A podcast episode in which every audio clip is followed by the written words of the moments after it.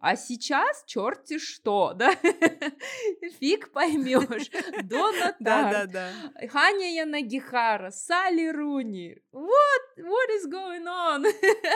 дейнерис бар ғой и тақтар таласында соның айтатыны бар мы должны сломать это колесо которое делает людей несчастливыми деп вот мен де сол шеңберді үзгім келеді мы вас за руку возьмем мы вас проводим покажем место где можно сесть уютно спокойно и читать такие comfortable book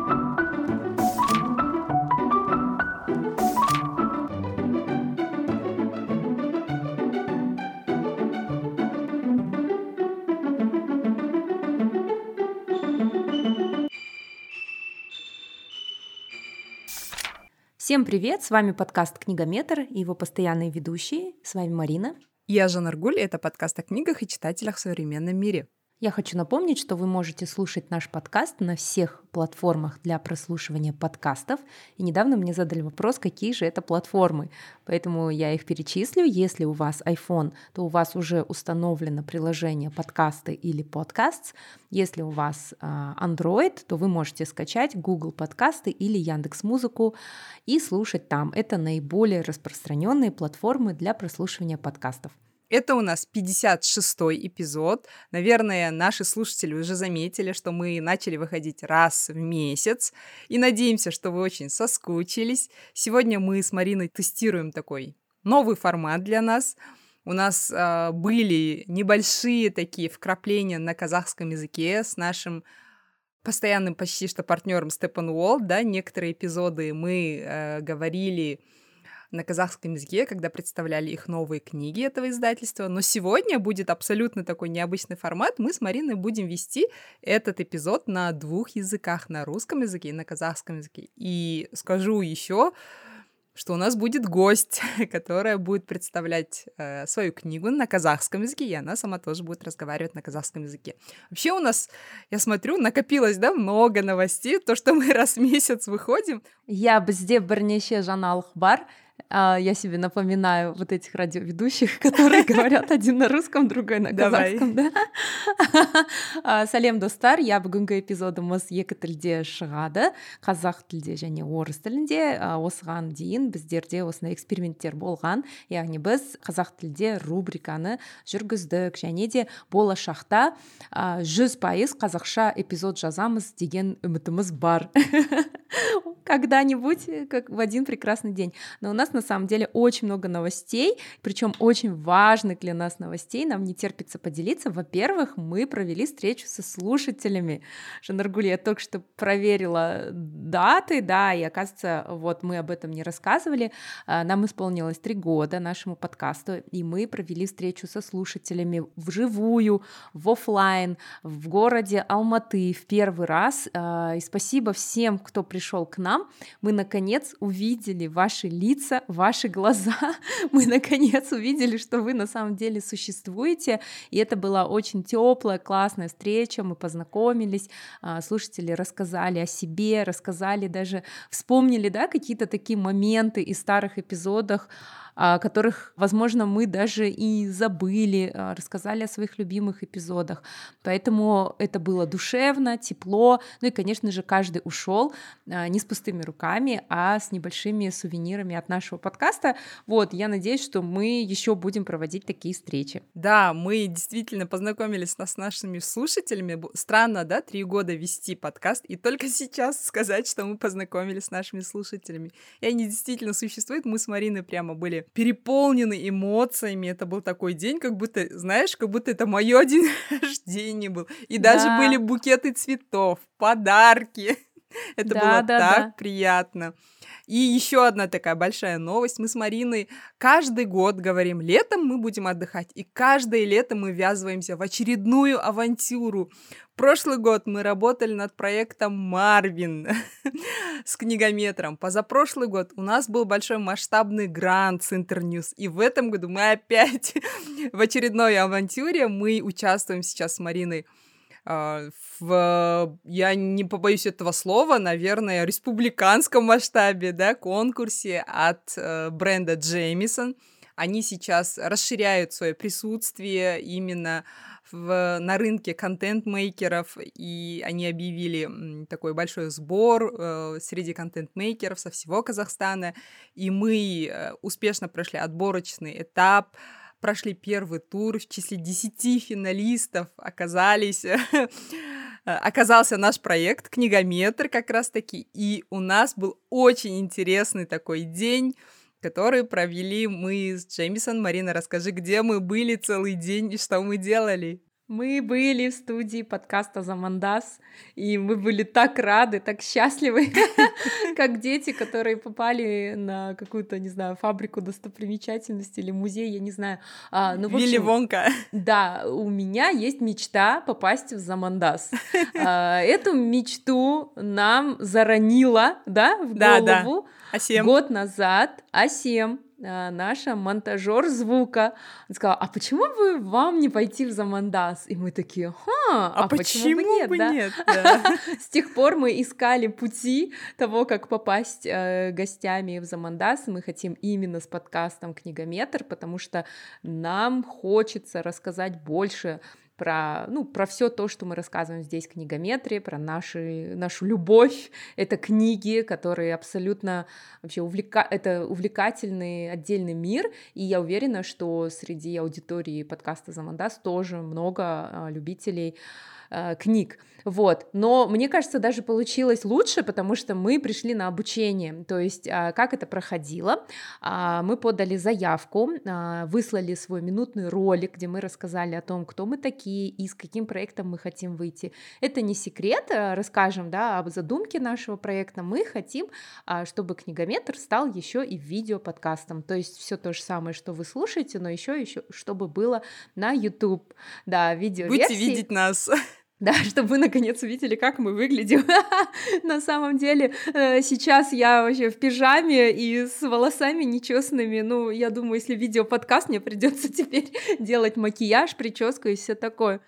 И э, вы знаете, вот честно, вот э, можно в это верить, можно не верить, но как только у тебя появляется какая-то мечта, да, вот как было там у Коэлью, да, или у кого это было, да, что вся вселенная начнет этому способствовать, то есть мы так а, э, просто без ожиданий запустили это свое желание во вселенную, и оно пришло к нам вообще неожиданно, да, через такой вот конкурс по производству контента, именно подкастов, и когда мы увидели эту заявку, когда Жанаргуль мне ее переслала, мы поняли, что это создано для нас, что мы обязаны поучаствовать, и увидели, что наш куратор — это Канат Бисикеев, один из ведущих основателей подкаста «Замандас». А, и вот мы провели на студии целый день вместе с десятью финалистами, а, которые также представили свои идеи по созданию а, контента в видео, и это был вообще такой какой-то катарсис, да, какая-то синергия быть в окружении единомышленников, вот обсуждать обсуждать идеи, давать друг другу обратную связь. И когда мы вышли из Жанаргуль, и я говорю, вау, да мы действительно крутые, оказывается. Да, когда ты э, день за днем работаешь, да, какой-то рутинные вещи делаешь, тебе абсолютно кажется, что ты ну, делаешь то, что делаешь, да, и ничего такого сверхъестественного в этом нет. Но когда ты среди других единомышленников представляешь свой проект и перечисляешь успехи, оказывается действительно вау, за три года добиться такого. Тем более, когда другие м- коллеги из, по цеху, да, говорят, про книги и добиться вот таких успехов, ребята, то есть на Ютубе вам не будет вообще соперников, вы сразу, вы сразу взлетите, так что мы очень-очень верим, что наш этот проект наконец опустится, потому что мы с Мариной уже это не первый год об этом говорим планируем. Да. Мы, мы не мечтаем, мы планируем. Да, мы, и мне нравится, что когда мы с тобой, ну, ставим цели, у нас это все идет без какой-то излишней суеты, да, и без вот этих каких-то супер ожиданий, да, не знаю, какие-то мы так приземленно, да, так мечтаем, такие, ну, болса, болар, да, болмаса, ну ладно, и в итоге, да, все получается. А, ну, это на самом деле, как сказал Жан Аргуль, вот, э, ну, мы вот сейчас записываемся в праздничный выходной день, там, я просто прибрала свой стол, настроила аппаратуру, и, ну, реально кажется, что вот ничего особенного не делаешь, да, просто там почитали информацию, почитали книги, но э, когда мы рассказывали свои темы, да, мы рассказывали о своих партнерах, о том, что мы успели реализовать, то получили действительно высокую оценку и это воодушевляет. И, конечно же, спасибо нашим слушателям, которые всегда с нами, которые нас слушают, за то, что вы с нами. И да, надеюсь, что скоро мы выйдем на YouTube, и а, вы тоже туда подпишитесь, там будете с нами. Да, видеть нас и делиться с нами своими эмоциями уже на формате YouTube-шоу. Итак, э, мы что-то с Мариной у нас вводная часть всегда.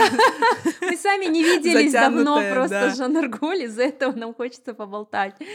Да, это точно. Сегодня мы с Мариной опять открываем новый жанр, как и для себя, так и для вас. Мы каждый раз не устаем э, повторять, что когда мы открываем новый жанр, мы досконально изучаем, все в этом жанре, читаем литературы, статьи, обязательно книги в этом жанре читаем, проводим через себя и, наконец, вам выдаем такую готовую информацию, очень сжатую и очень интересную. Сегодняшний жанр для меня, конечно, была эта новость, что, оказывается, есть этот жанр, но я э, в этом жанре читала очень много книг, как оказалось. Это жанр называется автофикшн. Это жанр литературы, который сочетает в себе элементы и художественной литературы, и автобиографии. В чем отличие от биографии? То есть здесь автор в основном использует свои личные истории, но он туда добавляет какие-то вымышленные элементы в пользу художественного письма, да, это может быть какие-то фантастические, какие-то что-то из э, сферы магического реализма. И основная цель автофикшн является, это передача читателю своих личных переживаний, личных эмоций автора, его взгляда на окружающий мир, то, что он пережил, да, э, какие-то события, может, что-то у него произошло в жизни, и он очень хочется это поделиться с этим. Часто автор автофикшн использует этот жанр как раз-таки рассказать, какие ошибки они совершили, может, какие успехи достигли, как вообще пережили трудные моменты в своей жизни. Основное отличие от биографии, тут автор не берет на себя никаких обязательств, что все, что написано, правдиво, все, что там, все события, все даты, все это точно как произошло. То есть он говорит, что рассказывает какие-то события через призму своих эмоций, своих личных переживаний. В целом, Вообще этот жанр литературы очень классно, знаете, позволяет передавать вот такие личные переживания и эмоции. И главное отличие в таких книгах есть обязательно наратор, голос автора. То есть вся книга передается одним голосом автора. Он а, ведет читателя в свой мир, рассказывает, делится, и ты можешь сопереживать этому автору. И знаете, это как, как своего рода эссе по большей части, ну, когда я читаю такие книги, мне кажется, как будто я читаю эссе, да. Но это такой более эмоциональный, более захватывающий рассказ о своей жизни, я бы сказала бы. Такой нарративный рассказ о своей жизни. Сейчас вообще это слово нарративный, наратор, он стал таким, да, словом года очень часто употребляется. Мейнстримом. Да, мейнстримом. Ну, Хочешь выглядеть умнее, скажи, добавьте немного нарратива. Поэтому я, я не хотела это слово использовать, но пришлось использовать.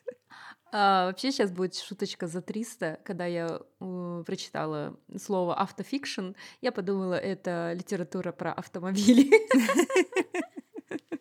Автомобильный фикшн, да. А, вообще мы с тобой уже репетировали этот эпизод, так получилось случайно. А, тоже немножко внутрянки нашего подкаста. Мы ходили с Жанаргуль тестировать студию видео, ну, для нашего видео-подкаста, и нас посадили для того, ну, там настроили свет, камеры, и нам говорят, ну, давайте протестируем. Ну, мы такие, ну, давайте протестируем. И мы как включились? В общем, мы не могли остановиться. Оператор, режиссер, они на нас смотрят, а мы говорим и без подготовки, и вот эту тему автофикшн. А ты помнишь, на-на-на, короче, вообще нас было не остановить. Потом я краешком глаза поглядываю на них, такая, смотрю на Жанаргуль, думаю, нет, Жанаргуль не остановится, надо останавливать. Вот, поэтому, да, мы вот как раз рассуждали, и на самом деле, вот что круто в нашем подкасте, согласись же, Наргуль, очень часто, например, многие вещи мы вот в процессе диалога, да, Да, что-то вспоминаем, Выясняем. Делаем анализ какой-то. И вот как раз, когда я с тобой тогда разговаривала на той тестовой записи, я вот, вот разогнала эту мысль, почему автофикшн, да, сейчас такой популярный, Да. А, потому что у Второй миллен- рассвет переживает. Да, у миллениалов, ну это вот чисто моя теория, у миллениалов у нас концентрация на себя. Мы очень сейчас вот э, там за свои 30 уже лет, да, и мы начали смотреть внутрь себя, говорить о собственном я, о том, что я чувствую, да, кто я такой, и, э, и это выходит в литературу, то есть оно выходит, конечно же, в блогах, и селфи появились, не забываем, всего лишь там буквально каких-то там, не знаю, 20 лет, наверное, назад, да, 20-15 лет назад. То есть раньше селфи не существовало. То есть человек, который стоял а, у фотоаппарата, он всегда фотографировал то, что он видит. И только мы, миллениалы, придумали фотографировать себя, да, то есть мы реально, вот можно сказать, относительный объектив, да, повернули на себя, и а, мы стали сами героями своих романов. По сути, все блоги, Инстаграм, ТикТок, можно сказать, это тоже форма какого-то, не знаю, рассказа, романа, да, это тоже какое-то произведение. И не мудрено, что оно все находит и отклик в письменном жанре, да, поэтому я абсолютно не удивлена, да, что таких романов все больше и больше. И э, что еще про концентрацию на своей травме, об этом писала Галина Юзефович в нашей любимой книге, о чем говорят бестселлеры. А, Я напомню, что мы брали у нее интервью, так что кто не слушал, обязательно послушайте. Вот, и мне тоже очень понравилась эта мысль, когда вот она описывала книгу «Маленькая жизнь» и говорила о том, что мы поколение травмы, которое вот начало говорить про свои травмы, и это дает, ну, находит а, как бы описание, да, и отклик, конечно же, тоже. Вот. А, И что хочу еще добавить про автофикшн, нашла статью, а, интервью с Асей Гасымовой, это главный редактор Литрес издательства, и она говорит о том, что популярность автофикшна среди современных авторов объясняется усталостью от традиционного романа. В 2010-х годах в зарубежной литературе начался период поиска новых форм выражения личного опыта. Идеологом этого движения стал автор манифеста «Жажда реальности» Дэвид Шилдс, который агитировал не выступать в роли клоуна за рулем автомобиля и отказаться от формы классического романа с выдуманными героями и условной реальностью, поскольку, в кавычках, все лучшие истории – это реальные истории. Да, действительно так. И я, знаешь, э, тоже, когда вот рассказывала об автофикшн, задумалась. Мне кажется, писатели находят такой м, музу, да, в повседневной жизни, потому что сейчас у нас в жизни очень много происходит. Это столько всего происходит, что тебе и выдумывать вообще абсолютно нет никакой нужды. Ты можешь брать, да, любую жизнь среднестатистического человека, и вот последние три года кажется какой-то, я не знаю, постапокалиптическим романом смело можно писать. Поэтому автофикшн сейчас действительно такой расцвет жанра. И что интересно, да, наш казахстанский литературный мир тоже не остался в стороне. В нашем литературном поле тоже есть автофикшн, вы удивитесь, хотя она не позиционирует себя как писательницу, но ее сейчас вот эта книга, которую она написала, уже выпустилась дополнительным тиражом и продано более трех тысяч экземпляров, представьте, ребята. И мы позвали ее в наш подкаст и взяли у нее интервью. Этого гостя вы, думаю, прекрасно знаете. У нас в гостях Перизат Мырзахмет, журналистка и продюсер, а также автор книги. Да, Умердың аты М. Книгу она написала на казахском языке, поэтому мы интервью с ней провели на казахском языке. И были очень, да, не знаю, мне это интервью такое показалось уже, что не разговор двух подруг, а уже трех подруг. Очень душевный разговор. Мы делились своими эмоциями и выяснили, что же нужно казахстанскому читателю сейчас.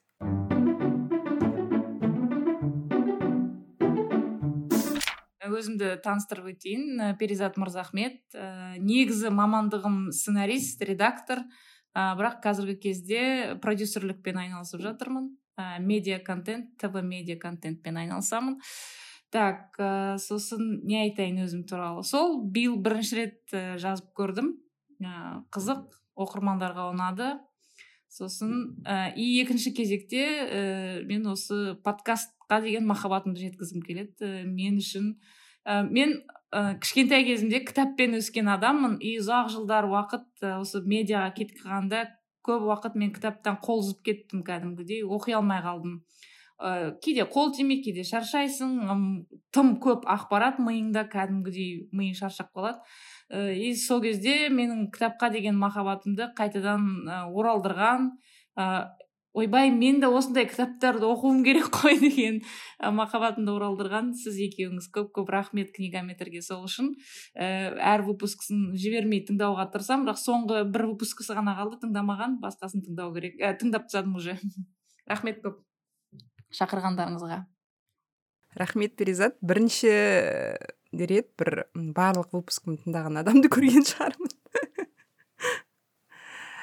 Біз ә, марина айтқандай екеуміз кітабыңды оқыдық мен оқып бітірдім марина процессте.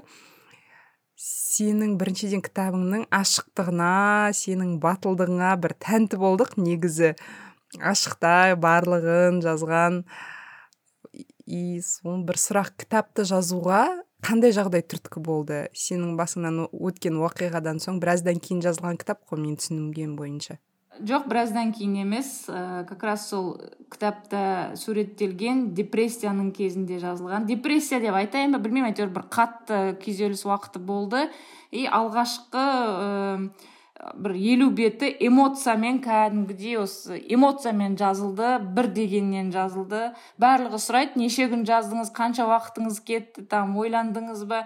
Мен айтамын мен жазуға уақытым өте аз кетті. Редакциясына иә біраз уақыт редакциялауға тура келді. Өйткені басында эмоцияменен көп нәрсені тым ашық жазылып қойған. Мынау еще менің редакциядан кейінгі нұсқам. и бәрі айтады енді батылдық батылдық деп. Ну мен батылдық деп есептемеймін ол просто. Амалым жоқ болғаннан кейін жазылған нәрсе. Айту керек болды шығару керек болды. Мен ол өтіріктен жалықтым. Әйел адамдар әсіресе біздің қоғамда әйел адам тым көп өтірік айтады бәрі жақсы дей береді. Шын мәнінде олай жақсы емес. Екінің бірінің басындағы бар жағдай. Ә, мен кітапты жазып жатқан кезде көп өзімнің достарымменен ә, құрбы қыздарыммен сөйлескен кезде бәрінің отбасылық жағдай вроде нормально. Барлығы иә иә күшті күштіміз деп жүрген қыздар но ашық сөйлескен кезде барлығы күндіз екі адам болып өмір сүргенмен түнде ұйықтаған кезде мүлдем төрт адам болып өмір сүретіндерін айтқан кезде мен ойладым жазу керек болды бұл, бұл кітап шығу керек. Өйткені тым көп адамның басында бар жағдай дедім. И шын мәнінде солай болып шықты. Қазір оқырмандардың пікірлерінен кейін ә, көзім жетіп жатыр. Жазуым бекер болмаған. Перизат сонда кітапты жазу саған бір терапия секілді болды ма? Көмектесті ма? Иә ә, мен ә, біздің қарым қатынасымызды олайынан ә, бағалауға сараптауға ешқандай уақытым болмаған екен қарым қатынастың кезінде. Ал кітапты жазып жатқан кезде кәдімгідей ә, бүкіл эмоция ә, сезгендерім ойлағандарым түйгендерім бәрі шықты. Шын мәнінде терапия болды мен үшін. Ә, барлығы шыққан кезде ә, мен оны бағаламаған тұстарым ол қарым қатынасты ә, көп байқадым. Ах мен мына жерін білмеген екен бақыламаған екен көрмеген екен байқамаған екен деп өзімді өзім ә, жаңағы шынымен емдеген емдеп алды ол кітап. Мен бір автофикшн туралы бір кішкене қысқаша айтып кетейін. Негізі автофикшн деген ол ә, биографиядан айырмашылығы ә, адам басынан өткен оқиға туралы жазады. Бірақ оны бір ішкі тұрғыдан өзінің ойы тұрғынан өзінің ә, не кешкені ә, жай ғана фактілерді емес. Әр адам өзінің ішкі дүниесі тұрғысынан айтылған әңгіме. Ә, бірақ оның ішінде мысалы ә, кейбір заттарды ә, басқаша айтуға да болады. Себебі ол биография емес. Бұл бір өзіңнің басыңнан өткен оқиғаға сүйене отырып жазылған бір әңгіме деп есептеледі. Сонда бір автофикшн жазған ә, көптеген ә, жазушылар да айтады ол да бір терапия секілді болып көрінді деп. Бір ә, шетелдік жазушы өзінің әкесі қайтыс болғаннан кейін жазады ә, тағы да ә, орыстың жазушысы бар ә, оксана васякина деген оның трилогиясы шықты біріншісі степ деген әкесі қайтыс болғаннан кейін екіншісі рана деген шешесі қайтыс болғаннан кейін және үшіншісі биыл шығады ол өзінің ыыы тетясы қайтыс болғаннан кейін жазған. Сонда бір кітап жазу сонда бір терапия секілді оларға көрінді. Мен соны өзіңнен тіке сұрағым келгені сол саған да солай терапия болып көрінді ма деп. Сенің ә, жауабың ә, менің ойымдағы барлығын растап отыр. Сонда кітап жазған бір өзіңнің ойыңдағыны қағазға төккен өзіңнің ішкі дүниеңдегі барлық заттарды бір айтады рефлексия деп. Сол секілді. Сонда ә, мен сенің оқырмандарыңның көп пікірлерін оқыдым инстаграмда. Сол кезде ойыма келгені кітабыңның танымалдылығы сонда бір сенің ішкі дүниеңді айтқанның себебі ма? Әлде осы терапия болғасын ба? Өзің қалай ойлайсың? Танымалдылығы неде? Сонда біздің қазақстандық оқырмандарға қандай кітап керек? Ә, мен иә басында қорықтым. Ә, бұл кітапты жазған кезде өйткені ә, сондықтан ә, бірнеше психологқа әдейі оқыттым арнайы шығарардың алдында. Өйткені жауапкершіліктен қорықтым. Ә, есімде баян мақсатқызының кітабы шыққан кезде көп кінәлаулар болды. Осы кітаптың кесірінен ажырасулар көбейіп кетті. Анау мынау деген әңгіме көп болды. И мен қорықтым. Менің кітабымды оқып алып қазір ә, онсыз да жаңағыдай шаршап жүрген әйелдер қазір ажырасамыз десе қиын болады ғой деп зәрем ұшты кәдімгідей. Сосын психологтарға оқытып едім. Ә, үш психологқа оқыттым. Үшеуі үш салада үш түрлі психолог. И үшеуі де бірден айтты. Жоқ ә, керісінше әйелдерге мынау жақсы өзін тануға жақсы нәрсе болады сондықтан шығару керек деп. Ә, шығардым.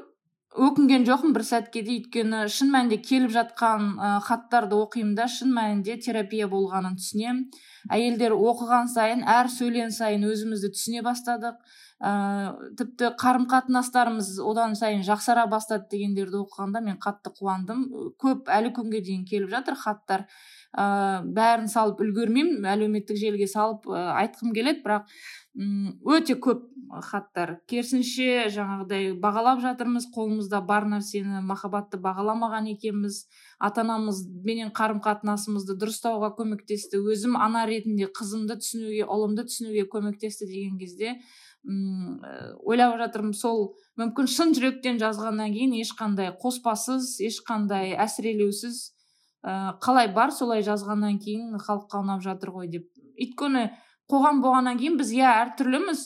Бірақ ә, біздің жаңағы өмір сүріп жатқан қоғам бірдей болғаннан кейін бірдей заңдар бірдей ережелермен өмір сүріп жатқаннан кейін бізде көп нәрсе өмірімізде қайталанады. Бірдей болады екен өкінішке қарай. Әрине ол өкінішті. И сол шаблондармен өмір сүреміз деп біз өзіміздің индивидуальный ә, нелерімізді бір мінездерімізді қылықтарымызды қалауларымызды жауып тастаймыз. Соның барлығы шықты. Сондықтан терапия болды ғой сондықтан ә, халыққа ұнап жатыр. Сол? Ә, менің осындай сұрағым бар. Жалпы кітапты оқуды бастаған кезде сенің студенттік шағын ә, балалық шағын бейнеленеді және де бір ә, ой болған яғни ә, студенттік кезінде егер жігітің болса онда сені біреу таңдады деп сен таңдаулысың. Немесе мысалы ең алғашқы рет жұмысты ұсынған кезде яғни мені таңдады мен таңдаулымын. Бұл маған өте қатты мысалы әсер етті иә. Осыны ә, мені таңдашы иә осы ойды сен өзің қашан түсіне бастадың? Бұл бірінші сұрақ. Және де екінші бұл мысалы маған да ортақ мүмкін көп қыздарға да ортақ болған шығар. Осыны қалай өзгертуге болады? Яғни мені таңдашы деген емес яғни мен таңдаймын деген ә, неге? Ойға қалай өзгертуге болады? Сенің ойыңша маған сол көп оқу көмектесті. Сосын жаңағы достарымның барлығы да жұмысыма қарай ма әйтеуір ылғи психологтармен коучтармен араласамын и олармен сөйлесудің барысында мен ә, сосын жаңағы әртүрлі кинолар бар ә, сериалдар бар соларды көріп тыңдаудың барысында мен ә, біздің өмір сүріп жатқанымыздың барлығы өмір бойы біреу үшін өмір сүретінімізді түсіндік та. Кәдімгідей мені таңдаса екен мені көрсе екен мені байқаса екен деп. Сол кітапта мен суреттеп жаздым ғой оның барлығы сол ата әжеміздің тәрбиесінен болды. Маған ұнасаң мен сені таңдаймын деген установкамен өсіреді басымызда. И сол установка өмір бойы. Өйткені ұмытпасам берн ғой иә айтатын баланың адамның өмірінің 95 пайызы ол балалық шақ. Қалған бес пайызы ғана ол адамның жинаған тәжірибесі оқыған кітабы көрген кинолары жаңағы айналасы қоғамы деген сияқты. Сондықтан сол бес тоқсан бес пайызбенен алысып өмір сүреміз. Әлі күнге дейін бар ол. Және бір күнде кетіп қалатын нәрсе емес. Ол бір екі рет психологқа бардым бір екі кітапты оқыдым соныменен барлығы кетіп қалды. Жоқ әлі күнге дейін ол нәрсемен күнделікті күресеміз. Әр даже пост жазған кезде мынау анаған ұнай ма ананың көңіліне келіп қала ма? деген нәрселер әлі басыңда тұрады кәдімгідей. Жоқ бұл маған ұнағасын ғана мен жазуым керек маған ұнағасын ғана айтуым керек мен қалап тұрғаннан кейін ғана істеуім керек деген нәрсені сіңіру үшін күнде ыыы ішімде ақ пен қараның төбелесі сияқты болып жатады. И ол жалғыз менде ғана емес ол бәріміздің ішімізде бар. Өйткені кішкентай күнімізден бізді солай өсірді ғой. Бізге әке шешеміз шартсыз махаббат дегенді безусловный махаббат дегенді берген жоқ. Өкінішке қарай ә, бәрімізден жаңағы отличница үздікті ғана өсіруге тырысатын. Сен қызыл дипломға бітірсең күштісің мен сені жақсы көремін мен сені мақтан тұтамын сен егер там жақсы күйеуге шықсаң ғана мен сені мақтан тұтамын мен сені көршілеріме туыстарыма айтып мақтана аламын көрсете аламын деген нәрсе установка қазақтың басында бар. Ол тек қана қазақтың емес жалпы адамзаттың басында бар нәрсе ғой. Бірақ өзім қазір баламның тәрбиесінде ол нәрсені ыыы болдырмауға тырысамын балама айтамын балам тек қана сен болғаның үшін ғана мен сені жақсы көремін. Сен бар болғаның үшін ғана. Сен құдайдың ұлы идеясысың. Сені идеямен жіберді бұл әлемге. И сен маған сен мені таңдап келгенің үшін рахмет деген сияқты нәрселерді күнде айтуға тырысамын. Э, бес аласың ба үш аласың ба? Э, жоқ ең там ақмақ адам боласың ба группаңдағы тобыңдағы ол маған әсер етпейді деген сияқты нәрселерді айтамын. И ол нәрсе жемісін де береді деп ойлаймын. Балам ешқандай шартсыз ол мені де солайынан жақсы көреді. Мен бай болайын кедей болайын қызметім жоғары болсын төмен болсын танымал болайын танымал болмайын ол қалпым сол қалпымда жақсы көреді. Ешқандай шартсыз. Керемет идея. Біз өзіміз оқырман ретінде барлық сұрағымызды қойып алып жатырмыз. Автормен кездескесін. Саған оқырмандардан келетін қандай жиі сұрақ? Мен бір қызық нем бар. Статистика. Ең жиі сұрақ бірінші кезекте ол мәди бұл кітапты оқыды ма деген сұрақ. Мен мен қазір енді бұрын ойлайтынмын оқыса да оқымаса да бәрібір де бірақ қазір көзім жетті ол оқыды точно өйткені ортақ таныстарымыз бар солар айтты оқыды деді. Сол ең бірінші сұрақ бәрі оқыды ма оқыды ма? Иә жауап беремін оқыды жүз пайыз сенімдімін қазір оқығанына. Білмеймін қандай сезімде екенін біз одан кейін сөйлескен жоқпыз кездескен жоқпыз. Ә, ал екінші кезектегі сұрақ өкінбейсіз ба деген сұрақ. Барлығының айтатыны осыны жазып тастағаныңызға ә, ол адам сізді таңдамаса да сіз оған осыншама құрмет жасадыңыз неге оны ол туралы жалпы жазуға тұратын ба еді? деген сұрақ жиі қойылады. Мен өкінбеймін. Өкініш ең пайдасыз сезім бұл жалғандағы. Өкініштен ештеңе өнбейді. Ә, ол не қуаныш сыйламайды ол не реніш сыйламайды тек қана просто бар ызыңдап миыңда андай шыбын сияқты жүреді ол керек емес. Ә, мешает жить кәдімгідей. Сондықтан ешқандай өкінбеймін. Ә, керісінше бұндай оқиғалар жазылу керек. Бұдан да әдемі оқиғалар бар махаббат туралы әңгімелер бар. Бірақ ешкім барлығы жаңағыдай ұялады ел не дейді жұрт не дейді. Керісінше жазылу керек сияқты. Керемет махаббат оқиғалары көбірек айтылған сайын кейстер көбірек болған сайын ә, махаббат жеңе береді деп үміттенемін сенемін сол нәрсеге. Өмірдің аты м. Ол махаббат мади ол мен ба? Не ол? Жоқ ә, жаңа сол кітаптың тұла бойы махаббат пен мейірім ғой. Ә, бір ғана ә, мынау кімнің? Дейнерис бар ғой и тақтар таласында. Соның айтатыны бар. Мы должны ә, сломать это колесо которое делает людей несчастливыми деп. Вот мен де сол шеңберді үзгім келеді. Ә, бір ғана адам менің әжеме махаббат пен мейірімнің жетпегені ол бірнеше отбасына әсер етті. Қаншама отбасына әсер етті. Әлі де әсер етеді. Оның ә, нәтижесі әлі бар.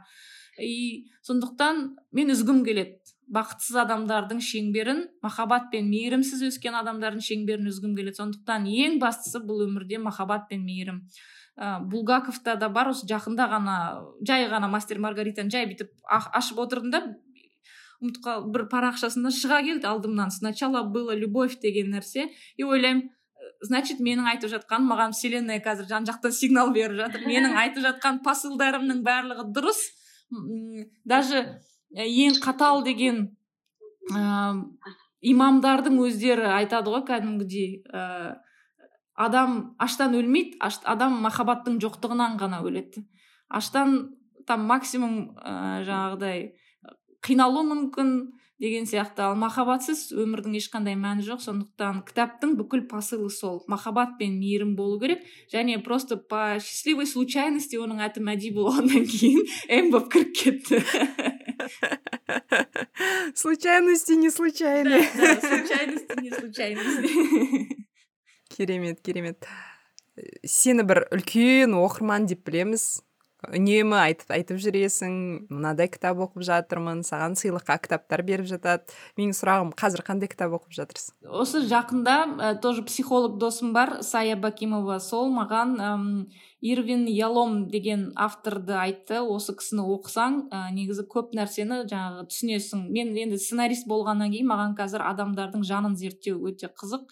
Ә, сондықтан сол ирвин яломның екі кітабын әкеліп берді. Ә, сон лжец на кушетке деген ә, кітабын бастап қазір оқып жатырмын. Өте қызықты. Өзі психотерапевт болғаннан кейін ә, енді мықты жазған адамдардың өте ашық жазған ә, кәдімгідей миыңды қопарады. Енді ол оқиғалар маған жақын емес ол кәдімгідей адамның жанын зерттеп отырғасын оқисың жақын емес бірақ ана өте ішіне кіріп бәрін зерттеп жазғаннан кейін өте қызықты. Ә, сосын жаңағы енді бәрібір ол біздің қоғамға ондай нәрселер қашан келетінін білмеймін. Тым солайынан ашық айту ашық жазу кәдімгідей әйелдердің ә, жаңағы құлдырауы ішкі өзін өзін құлдыратуы соның барлығын күрделі күрделі емес өте жеңіл жазады. Бірақ өте күрделі психо жаңағы анализ жасайды. Сондықтан өте қызықты. Ә, енді одан былай мен жиі ә, айтатын кітабым ол қазір мен элиф шафактың әлемін аштым өзім үшін. Ә, қатты ұнайды маған оның жазу стилі. Ә, сол кітапты менің бас, мен жазуын жаздым да мен тоқтатып тастадым кәдімгідей өзімнің кітабымды жаздым да. Кімге керек? Махаббат туралы ондай романдар көп. Зачем деп? Сосын жаңағы элиф шафактың сорок правил любвиді оқытқызды бір досым. Осыны көрші оқыш деп. И оқыдым да айттым ойбай болды все жазу керек махаббат керек бұл әлемге. И менің бүкіл ойларымның барлығы сол шамспенен ә, кімнің аты кім румидің ойларыменен өте сәйкес келеді екен сондықтан жазылу керек. Қазақ тілінде қазақ оқырманына бұл болу керек деп сондықтан шешім қабылдадым. Сол қазір сол екі авторды күнделікті қалай айтсам настольная книга болып тұр менде екеуі. Иә элиф шафак сол өзін румидің последователі деп айтады ғой. Иә иә иә. И ол жаңағы мен басында ол ер адам екен деп ойлағанмын кітапты оқып болғасын ғана мен кітапты зерттей бастадым. Авторын обычно сөйтемін өзім андай оқимын да сосын барып автор туралы іздей бастаймын и авторына сыртынан ғашық болып отырмын. Қазір кәдімгідей не деген ойлар не деген батылдық деп ше мынандай. Әйел адамның солай жазуы өте әдемі мен үшін. И бізге сондай авторлар жетіспейді қазақ тілінде. Шығыс әйелінің жазуы шығар мүмкін ішінде оның ішінде иә? Иә. Өйткені бізде шаблон бойынша біздің әйелдерде эмоция жоқ оны айтуға болмайды ол ұят барлығы. А біз керісінше сол туралы айтуымыз керек жиірек. И айту жазу ол терапия ғой біздің қоғамның жазатын. Көп оқырмандар жазады жаңағыдай. Енді әйел махаббаты туралы ер адамдар жазады ғой ылғи дейді да бізде әйел махаббаты туралы бар ғой мен айтамын әйел қанша шебер болса да ер адам әйелдің ішінде болып жатқан нәрсені ол жеткізе алмайды. Оны тек қана әйел жеткізе алады. Қаншама ер адамдар бар әйел махаббаты туралы бальзак жазды там мұхтар мағауин да жазды бәрі жазды. Но әйел жазған жоқ. Әйел жазу керек сол кезде ғана біз әйелді түсіне аламыз. И ол пока жазбай оны оқымай мен әйелді түсіндім деп айту ол дұрыс емес болады сол. Иә менің осындай сұрағым бар. Осы кітап шыққаннан кейін сен өмірің өзгерді ме? Менде өзіме деген сенімділігім үстемелей түсті. Ә, мен бұрын қатты жазғым келетін университет кезінен сол қатты жазғым келетін бірақ менде бір сенімділік болмайтын. Ой қойшы жазушы көп жазу көп қазақ не ол сөздің барлығы қазақтан қалмаған сондықтан жазушы көп деп ойлайтынмын. Бірақ осы кітапты жазғаннан кейін оқырмандардан жаңағыдай баға алғаннан кейін мен о нет жазу керек екен халыққа ондай нәрсе керек екен қазір енді бізде бәрібір ә, нон фикшн кітаптардан халық шаршай бастаған кішкене. Ә, сосын тарихи кітаптардан шаршай бастаған көрінген ханның көрінген сұлтанның батырлығы мен биліктерінен шаршай бастаған. Сосын жаңағы бізде көбінесе сол туралы ғой енді хандар. Сосын максимум ашаршылық туралы жылдар жазылады. Немесе кеңес үкіметінің кезіндегі кеңестік реализм. Ә, ол ешкімге уже қызық емес. Барлығы қазіргі заманның кейіпкерін герой нашего времени хотят ә, көруге естуге оның ойы оның эмоцияларын көргісі келеді. И это заңдылық. И соған жауап беріп жатырмыз қуанышымызға орай. И ары қарай да жазғым келеді енді. Қазіргі замандық осы қазіргі заманда өмір сүріп жатқан адамдар туралы кітап жетіспейді. Ол шынымен де мен де солай ойлаймын. Себебі бір кітап дүкеніне барсаң сол абай жолы баяғы баяғы сол қазақстанның өзіміздің бұрынғы классиктеріміз. Немесе саяси кітаптар ғой андай назарбаевтың. Иә болмаса кілең нон фикшн қалай ақша табуға болады қалай бірінші болуға болады. Кілең сондай мен де айтамын бір өзіміздің бір современник дейді ғой қасымызда жүретін адам туралы бір кітап керек деп. Біз марина екеуміз жиі айтамыз сосын ойлаймыз ай біз өзіміз жазу керек шығармыз соны деп. Қашан жазасыңдар мен сендер андай подкаст сайын айтасыңдар жазамыз жазамыз деп сол күтіп сол бір бір адам керек бізге. Арман болмайды ғой сосын. Сосын перизат сияқты интервьюда отырамыз. Иә осы жаздық осы кітапты деп. Летопись поколения сондай сияқты болу керек. Жүз жылдан кейін сосын оқиды. А осылай тұрды екен өз өзін іздеп әйтпесе біз әсіресе мынау сексенінші жылдардан былай қарай туғандар туралы біз ештеңе білмейміз былай қарап тұрсаң. Тек қана максимум блогерлар туралы білеміз саясаткерлер мен әншілер туралы білеміз. Ал жалпы қарапайым адамдар қоғам не істеп жатыр не ойлап жатыр ә, білмейміз. Дұрыс дұрыс сондықтан иә біз айтамыз ғой өткенде бір немізде эпизодымызда миллениалдар туралы. Қазір сол миллениалдар өзінің балалық шағын өзінің ә, студенттік шағын рефлексиядан өткізіп өз туралы ойланып қазір миллениалдардың кездері сен бір сол миллениалдардың ең жақсы көрсеткіші болып отырсың осы кезде. Ә, сондықтан да біз алдық сенің кітабыңды. Бірден о осы кітапты алып оқиықшы миллениалдың бір көзқарасын білейікші деп көптеген жағдайлар марина екеумізде шынымен ішімізде бір жүрген ә, мүмкін сұрақтарымыз ба мүмкін ойымыздан кешкен ә, кейбір жайттарымызды еске алды. Міне марина да айтып жатыр мен таңдадың мен, ә, мен мені таңдашы деген ойлар да барлығымыздың мойнымыздан шынымен де өткен. Менде бір сұрақ бар. Ә, сіздерге мысалы енді негізі орыс тілді сіздер ғой сіздер орыс тілді кітап оқисыздар шетел ә, қазақша оқу қиын болған жоқ па? Менің тілім ә, қиын болған жоқ па деген сұрақ та менде. Мен вот кешегіде вот кеше ғана марина екеуміз кездесіп осы кітаптың тіл туралы ойымыз айтқанбыз. Ә, негізі кітап ол бір өзіңнің читательский опыт дейді ғой. Соны тұрғыдан қараймыз.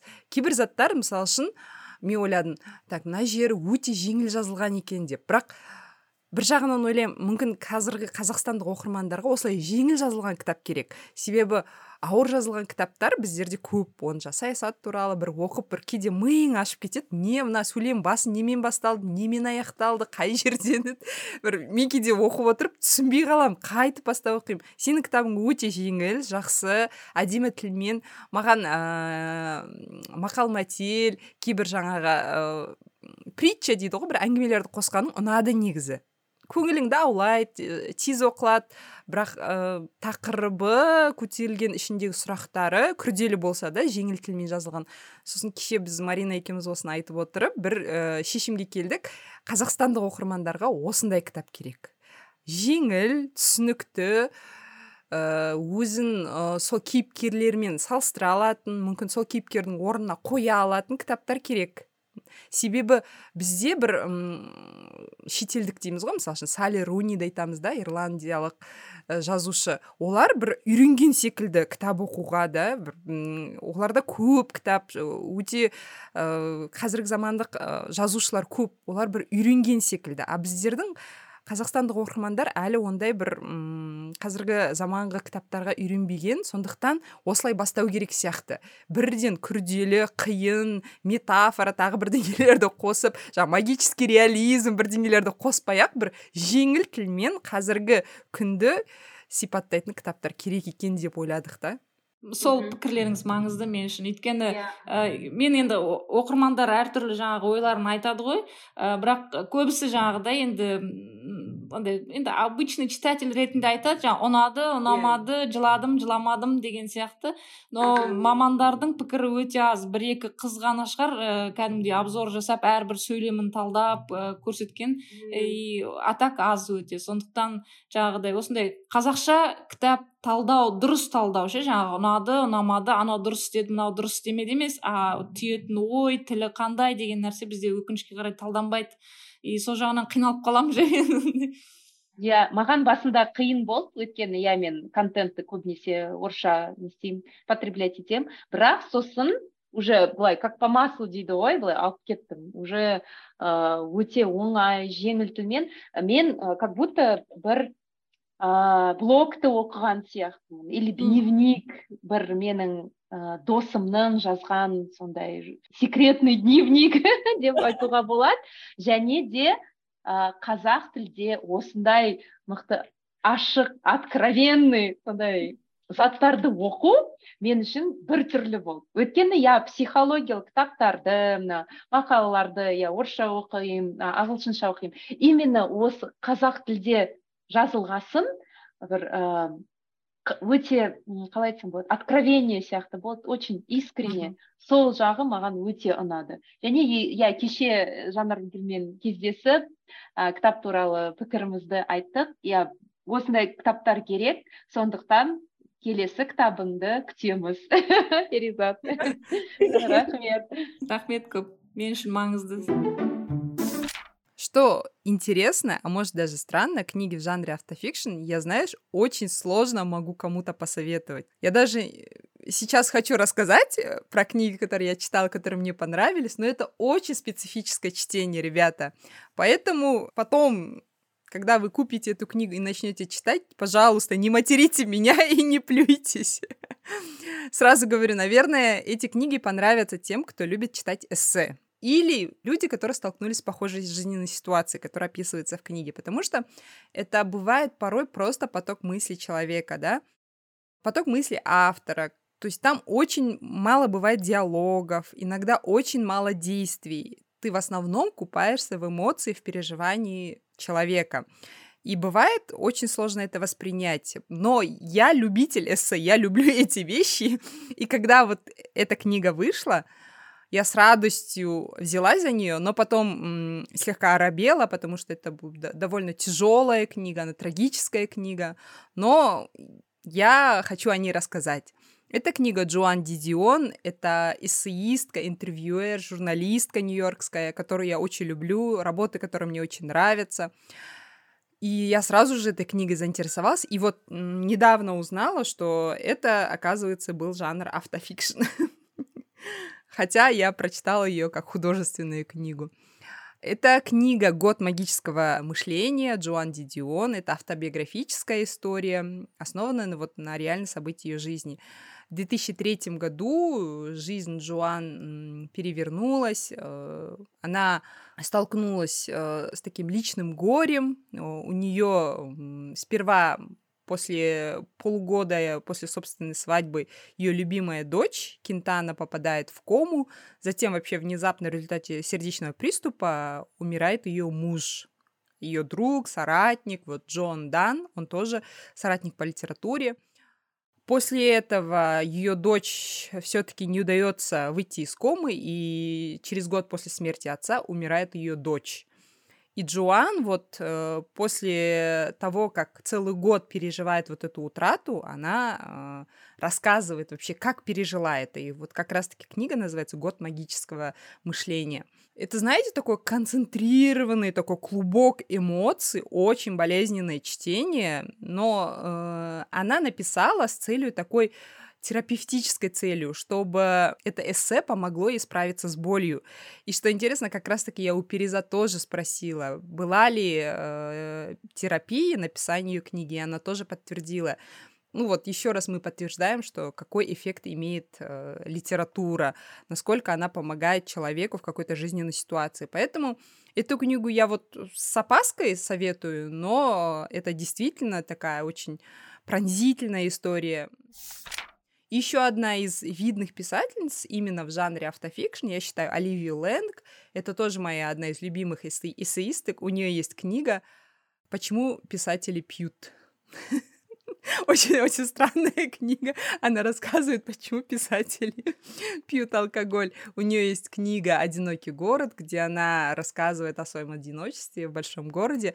Ну, достаточно специфическая писательница, почти вот все ее книги в какой-то мере являются автофикшеном. Везде, о чем бы она ни писала, внутри текста очень такой ярко присутствует голос автора. И вот ее роман «Круда», которую она даже не дала редактировать, то есть она выпущена в том виде, в каком она написала, поэтому в сыром виде. И книга таки называется «Крудо», потому что это сырое. Это тоже такой посток сознания взрослой, современной, образованной женщины, и она рассказывает про 2017 год, когда вот правление Трампа было, угроза ядерного конфликта, очень нестабильная политическая ситуация в э, мире, и в это время она выходит замуж. И она, а, знаешь, такой интересную мысль раскручивает. Можно ли спокойно заниматься своей обычной человеческой жизнью, когда весь мир катится к чертям? И эту книгу я прочитала, как ни странно, вот э, в 2021 году, и у меня тоже такая мысль была, как можно заниматься своей собственной обычной человеческой жизнью, да, э, когда вот весь мир, кажется, катится к чертям, да. И вот, э, может быть, эта книга попала такая к месту, ко времени, но э, эта книга тоже интересная такое было сопровождение моим мыслям в тот момент. И еще одна писательница, которую сейчас э, считают такой яркой представительницей автофикшн, это российская писательница Оксана Васякина. Она вот недавно закончила третью книгу, она назвала это «Сибирская трилогия». Э, книга «Первая степь», потом «Рана», и вот третья книга, она называется «Роза». Васякина везде описывает смерть своих близких людей. В степи она м, рассказывает о смерти своего отца, у нее отец умер, умер от СПИДа, и она вообще рассказывает о своих отношениях с отцом. Вторая книга «Рана», она рассказывает о смерти своей матери, у нее мать э, умерла от рака груди. И третья книга «Роза», она посвятила своей тете, она умерла от туберкулеза. И она в шутку говорила в одном из интервью, э, меня, говорит, люди спрашивают, ты будешь про смерть всех своих родственников рассказывать или на этом все? И она смеется, что э эта трилогия тоже своего рода стала для нее терапией. И сейчас она, как закроет эту трилогию, обратится уже к другим проектам. Мне «Степь Ирана» очень понравились а, потому что, наверное, там была параллель уже с моим детством, да, и интересно было ее описание именно степи, потому что у нее отец был дальнобойщиком и очень много катался в степи. Там, кстати, Астраханская область, Самарская область и чуть-чуть даже Казахстан захватывает. Интересные мысли о степи и вообще а, о своих отношениях с отцом. Оксана Васякина «Сибирская трилогия». Тоже я считаю одним из таких ярких представительниц жанра автофикшн, которая сейчас обретает вот вторую, второй рассвет в своем жанре.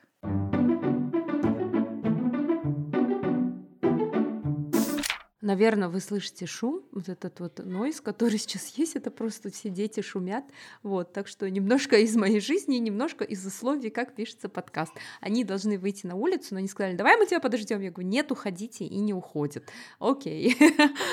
Как раз услышите всех тех участников, да, благодаря которым тоже записывается подкаст, потому что если бы дети не сидели бы, да, там у нас за дверями, мы бы не могли записать подкаст. А еще одна мысль, которая пришла мне в голову, пока пока я слушала тебя, это то, что все-таки это мода, да, это веяние какой-то моды, потому что вот я смотрю на свою полку, да, у меня тут там ремарк, да, стоит, и я думаю, интересно, ремарк же тоже, в принципе, писал на основе своей жизни, да, ну, на основе, но в их время это как будто бы считалось, ну, не камильфо, как будто это было слишком просто взять и написать, ну, что, про себя, да, так было не принято. Свое белье выставить, да? Да, да. И читатель бы тоже не принял, потому что не знаю, это может быть мое, да, такое ощущение, вот если бы я там читала бы такие книги там 20 лет назад, да, 15 лет назад, я бы подумала, ой, ленивый автор, э, не мог придумать персонажа, да, как бы чисто взял про свою жизнь написал.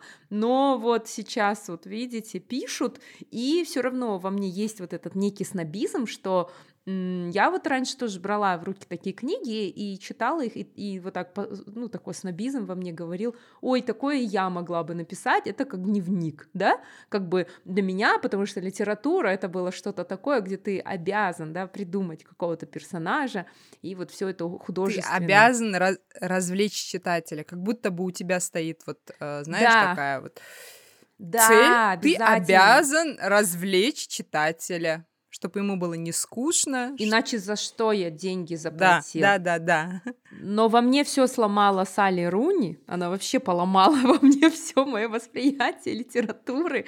И больше я уже не такой сноб, и я теперь уже понимаю, да, что литература, она, конечно же, меняется. И вот что хочу добавить тоже, э, на мой взгляд, эти все авторы, ну вот, которых ты перечислила, я не читала эти книги, например, да, это все наши современники, это миллениалы, и э, они пишут о себе, и почему нам сейчас интересно да, читать такую литературу, потому что э, мы тоже реф... читатели, да, мы читатели, мы рефлексируем, мы тоже переживаем, и нам очень отзывается, когда кто-то пишет о том же, что было у нас, общее детство, да, общие какие-то переживания. И вот как раз-таки книга, которую я хочу рассказать, это Екатерина Манойла «Отец смотрит на Запад», об этой книге я уже рассказывала в нашем эпизоде, э, самый последний эпизод 22 года, называется «Книги в подарок на Новый год», рассказываем о новинках. Я абсолютно без ожиданий начала ее читать. Я не знала, кто это, о чем она, и была приятно удивлена, узнав, что действие происходит в Казахстане.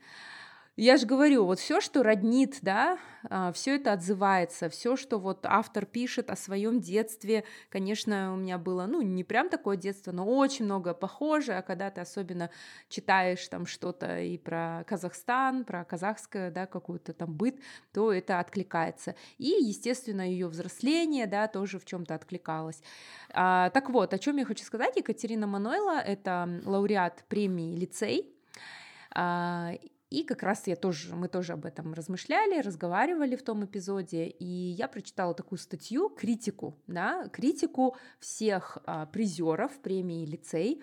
Написал ее как раз-таки вот профессиональный читатель конкурсной литературы Антон Асанов, и он написал статью на сайте «Год литературы» «Проза лицея. Однообразная уникальность». А, то есть его главная критика сводится к тому, что из-за того, что ребята пишут про свои переживания, это все однообразно. То есть все их книги однообразные. А все эти писатели, всем им за 30, а, и как раз это тот возраст, когда люди, ну, о чем мы уже говорили, что-то переосмысляют, когда о прожитом что-то свое говорят. И вот мне понравилась фраза, что, а, вот 32 года он пишет, что это тот возраст, когда недавно и вот только что ушли бабушка с дедушкой. Прикроешь глаза, будто все еще в кресле сидят и тянет о них написать. Тема родственного центральная для таких воспоминаний, и она свидетельствует не только о взгляде назад на себя, но и об отсутствии у писателя иного серьезного опыта. Вот что он говорит. Э, не знаю, ты что думаешь, Жан Аргуль, по этому поводу? Ну, то есть он говорит, что тут все так однообразно, одинаковое детство, дела семейные те же самые, потом там про бабушку с дедушкой, и, короче, они умирают, и, и все. И как бы дальше он идет такой взрослеть и потерянный. И еще то, что у многих пил отец и пропадал отец. Ну, это, да, это история всех, наверное, из этой эпохи. То есть... Это история поколения. Да, да, история поколения. Кстати, в степи то же самое происходит, и она рассказывает про свое детство. И там была такая сцена, она рассказывает, как взрослые тусят, и они, все дети там собрались и сидят в комнате, и сидят там среди шуб наваленных, среди пальто. Я такая вспомнила, я тоже так сидела среди шуб наваленных и пальто, когда родители в другой комнате праздновали что-то. Так что да, это взгляд поколения, это история поколения, от этого не деться. Когда-то, наверное, когда э, поколение, например, 60-х писали о себе, наверное, мне кажется, критики того времени тоже говорили, говорили, ну сколько можно вот, вот это все? Дайте что-то другое. Критикам всегда есть что сказать. Да, да, критикам всегда есть что сказать. Ну вот его главная претензия, то, что, говорят, они пишут не свой, а один общий текст, и дальше не идут, то есть э, просто рассказывают, но смотрят внутрь, да, но никто не идет на разрыв. И его критика как раз-таки Екатерины Манойла заключается в том, что а, у нее нет вот этой арки героя. Mm. То есть какой была забитой девочкой в детстве, и взрослые тоже такая же, ее шпыняют, ее обижают. Ну, это правда, с этим я соглашусь. И как бы она, да, реально пришла ну вот своей вот этой повести, она приш... вернулась, да, в отчий дом, чтобы завершить свои дела, и уже как Но бы должна быть перерожденной, да, она как бы должна вырасти, и мы, и мы, читатели, должны увидеть а, вот эту перемену в ней, потому что, ну, арка героя — это ключевое, да, ради чего мы читаем, то есть либо он, персонаж развивается, да, и как бы становится лучше, ну, либо он падает в какую-то пропасть, и за этим тоже интересно наблюдать, потому что ты смотришь, да, как, как это происходит с персонажем. Ты знаешь, я вот соглашусь э, с редактором э, Литрес, которая рассказывала, что, наверное, жанр автофикшн, к жанру автофикшн мы пришли от того, что мы устали вот от романоцентрического культуры, от вообще от большого романа, да, как литература, э, как единица измерения литературы. То есть, если ты не написал роман, то ты не писатель, да, как бы и я соглашусь в той мере, что, наверное, писатели сейчас вот вместо романа ищут какую-то другую э, альтернативу, э, я думаю, какую-то конструкцию другую. И тут, наверное, больше идет такой конфликт с той конструкцией, которая была уже сколько лет, да, роман, когда в 18 веке, да, в 17 веке начали писать, то, то есть тогда и возникла арка героя, и, наверное, какая-то важная причина, важная цель писателя, что он должен развлечь читателя, то есть начало пути героя, он сталкивается с какой-то проблемой, он решает проблему, он становится лучше, либо он становится хуже, и приходишь ты к какому-то катарсису.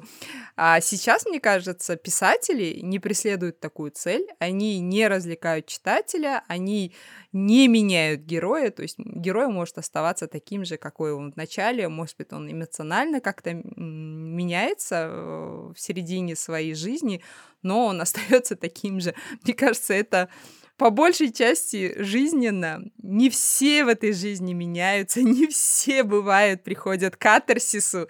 И я в этом смысле понимаю писателей, потому что, мне кажется, сейчас у них не стоит цель развлечь читателя, потому что я все больше и больше читаю романы, где абсолютно не происходит действий, и по большей части ты вот остаешься с чем, с тем ты и начал, но как бы ты возвращаешься обратно к началу, но перед этим ты проходишь огромный путь, большие переживания, но ты возвращаешься обратно к тому, с чем ты начал. В этом тоже есть какой-то поиск. А ты не думаешь, что это графоманство? Я не знаю. Написать ради того, чтобы написать. И вот знаешь, мне как читателю иногда неприятно, что на меня это вылили, А зачем это было? Что и как, чему мне не объяснили. Да, может быть. Поэтому и говорят же, что есть некоторые романы, после чтения которого ты должен обратиться к кому-то, кто тебе разъяснит, нахрена это все было. У меня такое же было чувство, когда я дочитала книгу Ханье Нагихары в сторону. На пути к краю. Я это все прочитала, а потом сказала, нахрена все это было? Зачем ты меня водила за руку через все это? И мы пришли обратно к чему, чем мы начали.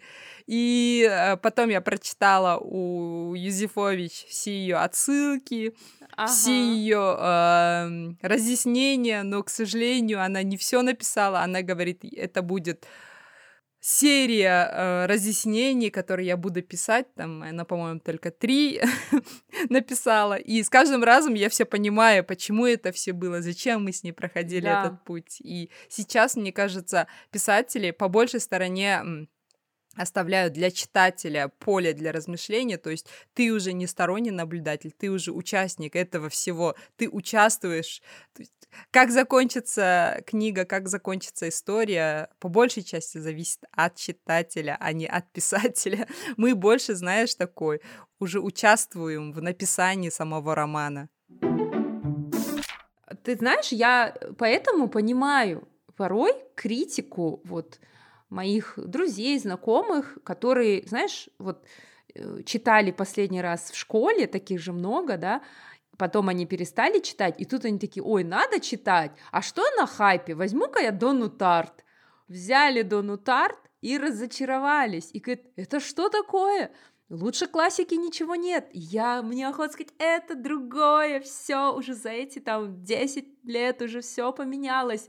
И вот реально то, о чем ты говоришь, как вот это все иначе стало, да, это уже не классическая литература, это не когда тебе все по полочкам разложили, да, там э, вступление, кульминация, развязка и такой... Как, мораль. Ну, вот, мораль, да, как Теодор Драйзер. Вот будешь плохим ленивым, скатишься в пропасть, а да. не будешь ленивым, все у тебя будет хорошо. А сейчас черти что, да? Фиг поймешь. Дона Да, да, да. Ханя Янагихара, Сали Руни. What? What is going on? Сама разбирайся, да?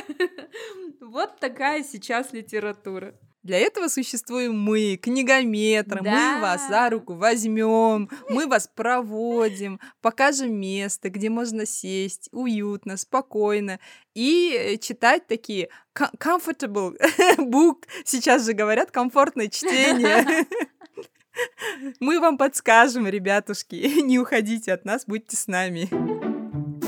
А ты знаешь, еще такая аналогия, такая аллегория, что ну вот раньше как-то, ну вот даже у наших родителей жизнь же была такая по сценарию, да, понятная, ты вот закончил школу, университет, устроился на работу, государство дало тебе квартиру, э, родил двоих детей, вышел на пенсию, да, а сейчас же полная турбулентность, все нестабильно, ну и литература, конечно, тоже такая вся непонятная. Поиски тоже себя, Поиски. идентичности. Ну, да, конечно, ведь пишут ее наши современники, которые живут в наше время, наши замандасы, да, замандастар, вот.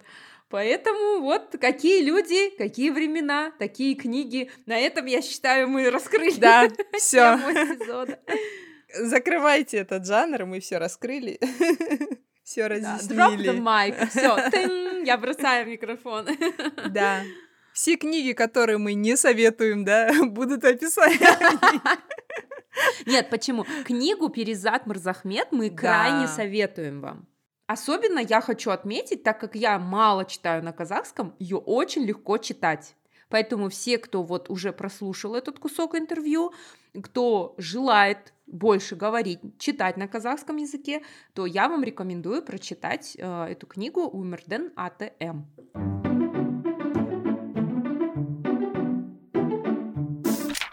Ну, мы будем и дальше продолжать для вас открывать жанры, авторов, так что оставайтесь с нами, ребята. Всем пока. Всем пока.